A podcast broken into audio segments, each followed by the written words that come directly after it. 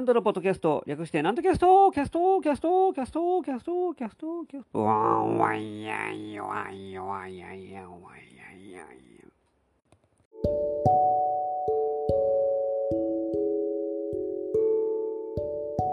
はい、皆様ご機嫌いかがでございますか上方講談界の宮根誠司こと、旭堂南斗でございます。暑さの寒さの彼岸まで言えてへんな。暑さ寒さも彼岸までなんて申しますが、なんかこの間もこの話しましたね。うん。なんかしょっちゅうこんなこと言ってますけども。ええそう言いながらもうなんかずっと暑い日が続いていました。急にこれから涼しくなる、なりますよ。涼しくなるというか、もう一気に寒くなるぐらいの、えーあれになりますからね。気温差が激しいですね、なんか。えーあのーこの時期、大体運動会シーズンですけども、子供の頃はまあ大体この時期でしたからね、うちの学校は毎月じゃなかった、毎年10月の1週目の日曜日が運動会やったんですけども、大体寒かったですけどね、記憶では。もううん十年前の話ですけども、10月の1週言うたら、えー朝晩、まあ朝と夕方が結構ね、寒かったんでね、なんか上にジャンパー着てたような、そんな記憶があります。日中はまあそこそこぬくかったですけども、まあそういうの、なんか全体的になんかひんやりした感じの、まあ、いかにもなんか秋という感じの、えー記憶だったんですけども、今はなんか未だに夏の感覚ですね。夏日の、夏日が続いてましたから、30度ぐらい、ね、クソ暑いですからね、もう季節感がもうなくなってきたってなもんでございまして、ね、あのー言うて、もう夏過ぎたら一気に冬になりますからね。謎かけでもしますかね。今年の気候とかけまして、寄せ好きのお客さんと解く、その心は、どちらも飽きがないでしょう。どうでしょう。あんまうまくないですね。なんかそ、そこら中で、なんか、素人さんが言うを言うてそうな感じの、えー謎かけでした。私はあんまこういうの向いてないんでね、なんかそんな感じでありますね。もうなんか秋も何もないうちになんか冬が来そうな予感がしてきます。えー、大変ですよ。牧原紀之の冬が始まるよう聞かないまま終わってしまうのは嫌ですからね。えーあれを聞かないことにはやっぱり、もうなんか、うん、やってられないですもんね、なんか。あれが好きなんでね、私。えー、まあしかしですね、なんでしょう。行楽シーズン っていうんかな。うん、10月の、うん、まあ、これぐらいは一番いい気候ですし、行楽というか紅葉がこれから、えー見られるシーズンになってまいります。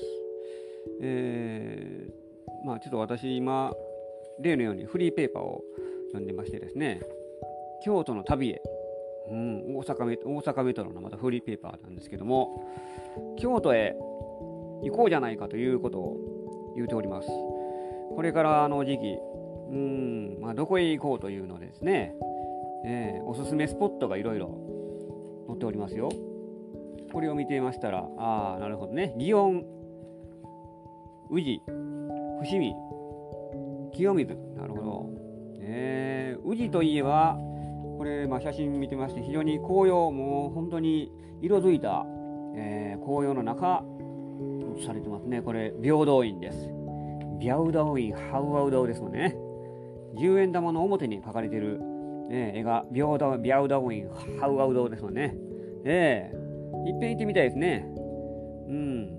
10円硬貨に書かれてますから。あれ、あれが表ですよ。あの、皆さん言っときますけども。ええどうでもいいかもしれないですけどね。あの、絵が描かれてる方が表ですからね。ええ知ってるっちゅうね、皆さん。ええええいっぺん行ってみたい。ってことはないんでね、平等院どんなところかな。うーん。阿弥陀如来像が安置された、えーお堂があるということ。なるほどね。いや、見た目がやっぱり壮観ですね。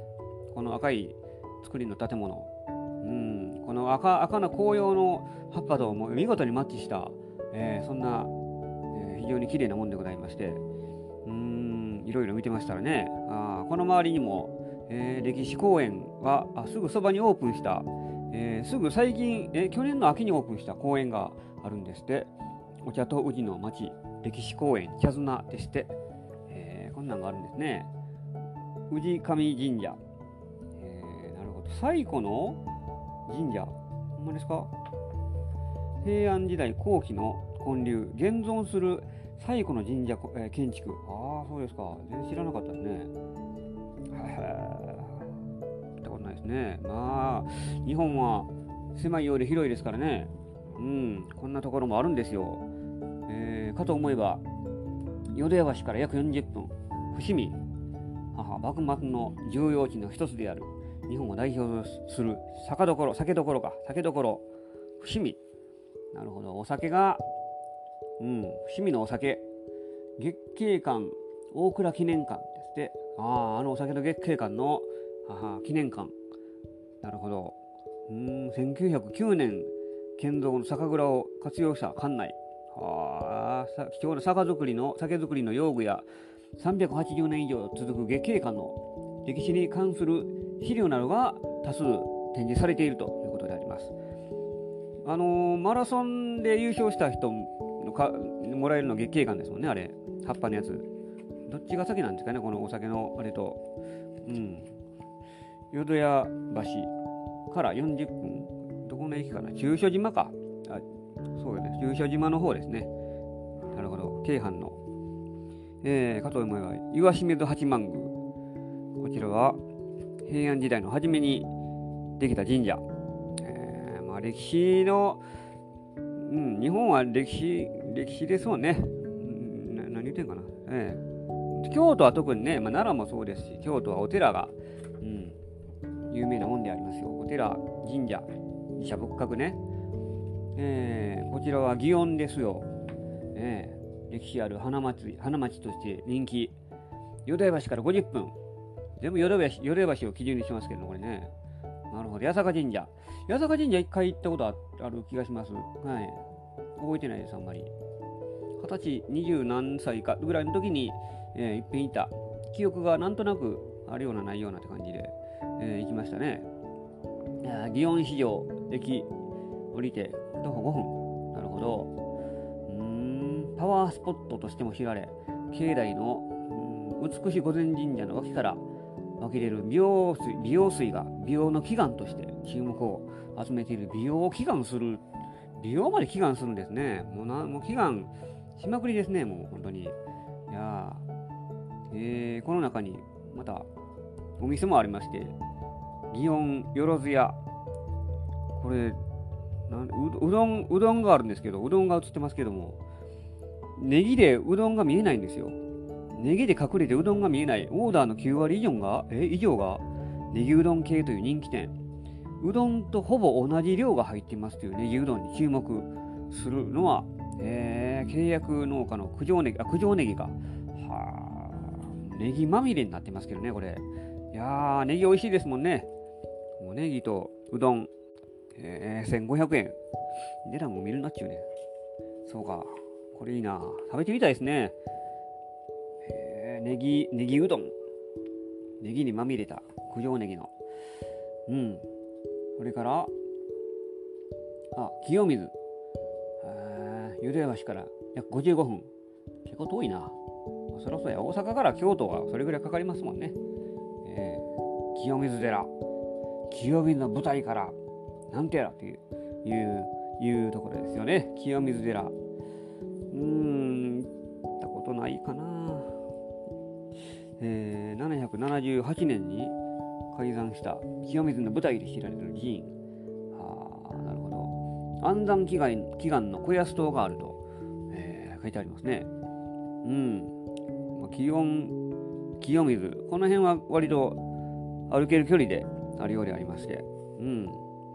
まあジェ、ラート。あ、ジェラートのお店もあるんですって。いや、いいですね。うん。こういう自社仏閣を回りながら、お店に入って美味しいもの食べるというのが、ね、フルコースでございますよ。こちら、木舟、淀屋橋から90分。あら、遠いな、ここ。縁結びのパワースポット。ああ、行かないとね、やっぱ。ええー、私はご縁が全くないんでね。木舟神社。木舟か、木舟神社。えー、木舟神社か。んえー、鴨川の源流である貴船川沿いの古社。古い社。水を司る神様を祀ると、えー、ございますね。えーんあ平安歌人の泉式部が祈願に訪れ冷めた夫との愛を取り戻したというエピソードから縁結びの社としても人気だそうであります。もともと縁がない人は、ね、冷めた女との愛を取り戻すとか、そそんなないですもんね。もともと何も何もへったくれもないですもんね。なんかできるんかなでも言ったら。恋愛にまつわるスポットが点在する。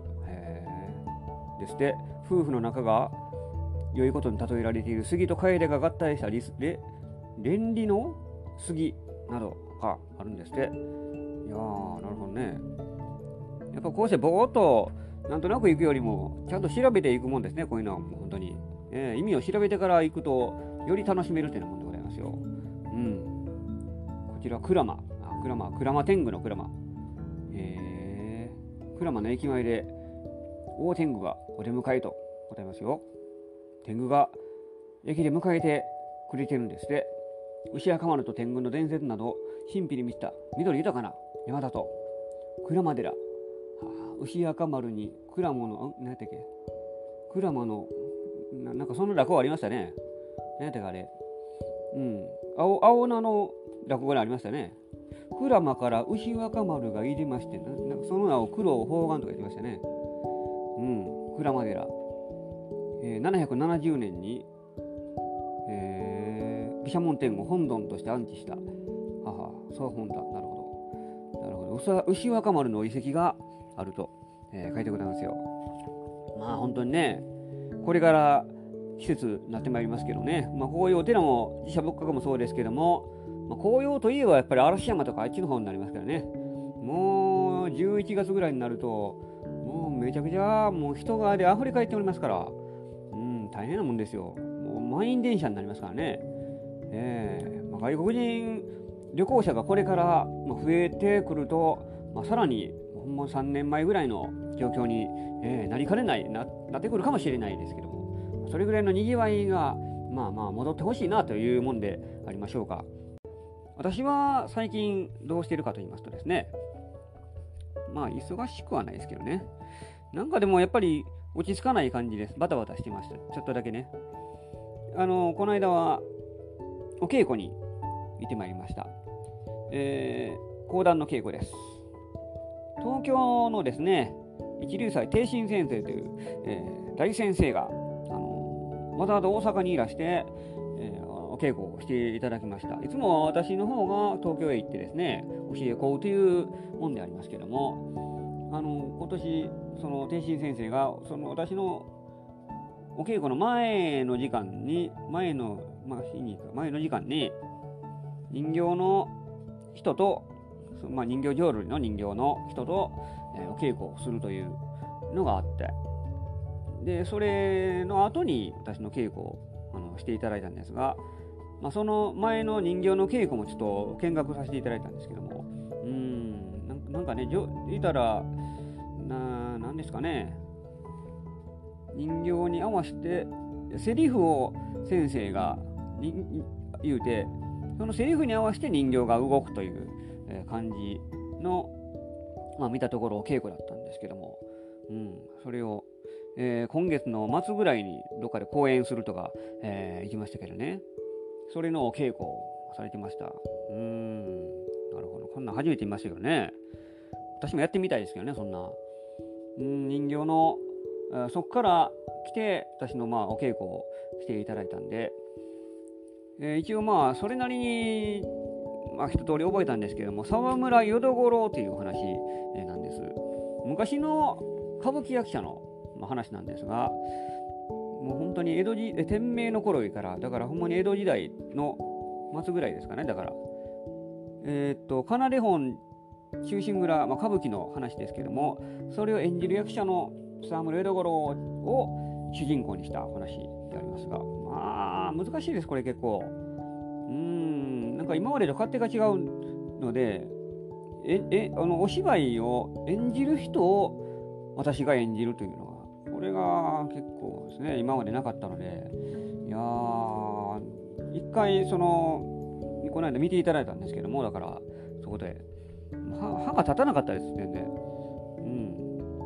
うん。先生のテープを送ってくださったんで、それを聞いてですね、なんとか覚えてやったんですが、まだちょっと覚えてきれてないので、本を見ながらってなあ感じでありますけども、なんかいろいろ言われましたけどね、いろいろ言われたというか、ああ、こんなもんかみたいな感じので、ちょっとあしらわれたようなところもありました。中村中蔵というのがまた出てきまして、でまた市川團蔵という人も出てきまして、ね、その辺の演じ分けとか、ね、なんかもう、あのここは怒ってるんじゃないよとかですね、なんかいろいろ言われまして、歌舞伎の喋り方って、まあ、独特ですからね、そうセリフにしても。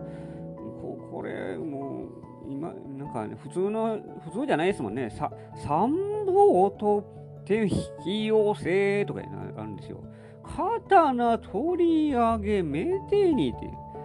ね、私、まあ、歌舞伎は見たことはあることあるんですけども、そこまで注意して見たことないので、こんな歌舞伎のその四段目ですね、奏で本中止蔵の四段目の話、ハンガンが切腹するという話、えー、このシーンを、えー、やるというのですね。うん、ちゃんと見てないので、今、だこれからもっとあのビデオなり何なり見て、勉強せなあかんなといういうのでありますよ。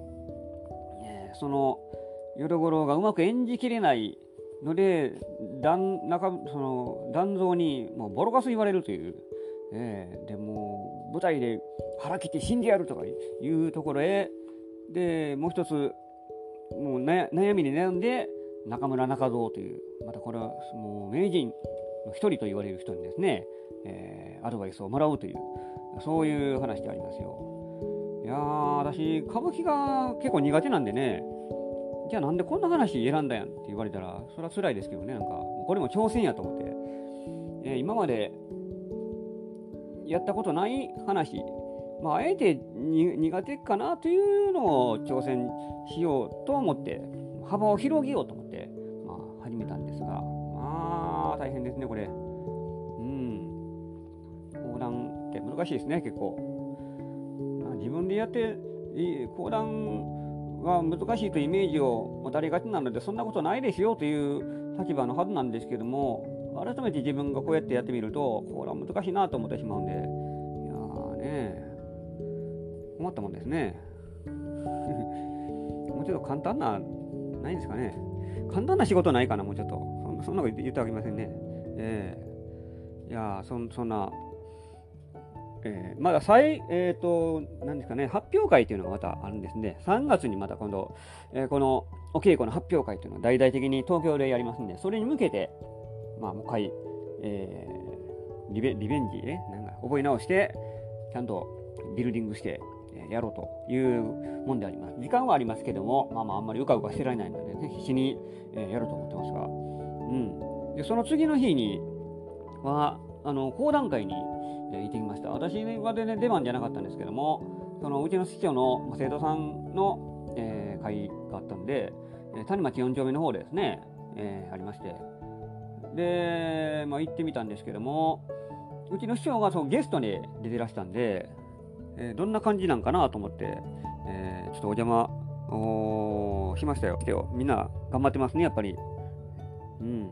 ねそんな、上から言うつもりないですけども、まあ、あの前からその、まあ、生徒さんの講談聞いてますけども本当に、えー、この間聞いたらめっちゃ上手くなってるなというのが正直な感想でした。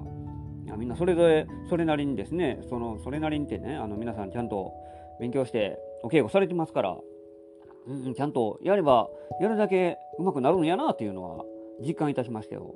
私負けられ負けてられないですね。あ刺激になりますからね。私も頑張らないと、なんかちょっと火がついたような感じになりました。で、まあ、師匠に久しぶりにお会いしたんで、うん、なんか、本当に会う機会がなくなったんで、久々に会うと、なんかどう接していいか分かんないですよね、なんか。ええー、だいぶ痩せました、うちの師匠。なんかシルエットがすごいかっこよくなってました。もう以前はもう100キロ近く体重あったのが、もうそれから16キロ痩せた言うて、90キロぐらいあったのが、今で16キロ痩せたけど、結構、74キロがそれぐらいですからね。スーツが、スーツっていうか、スラックス履いてましたけども、もうシュッとしてましたから、昔のうちの師匠じゃないと思ってですね、えー、もう顔も痩せて、なんかちょっとかっこいい、かっこいい感じになってましたからね、いやこんな人やったんと思って。えー、大様お元気ですよ、うちの師匠。うん。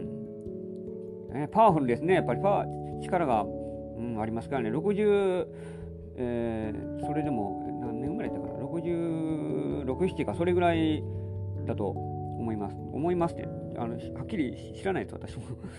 何年生まれやったか、31年生まれやったから、昭和31年か、それぐらいの生まれだったんで、まあ大体それぐらいですよ。まあそれでも、先に申しました、精神先生なんか80ですからね、80歳でありまして、さすがに、えー、この年になると疲れがとかおっしゃいましたけど、うん、それでもお元気なんで、うん、円楽師匠もね、ギリギリまで講座を務められてましたからね。まあ、この我々、この芸能の世界というのは、えー、年いっても定年がないですから、ややりたい体力のある限りはずっとできますから、そこがいいところでありますのでね。うん、やり続けることですね。だからその、うん、それ生徒さんもやり続けてそうやって上手くなりますから私もその刺激をもらってもっと頑張っていこうというのを、えー、感じましたというお話で、えー、あったんですけどもどうですかね どうも、どうもこうもないですね。私、締め方下手なんでね、なんか、はい。そういう、そういう最近でありました。私の最近でありました。えー、これから寒くなりますので、皆さん体調には気をつけてお過ごしくださいませ。以上です。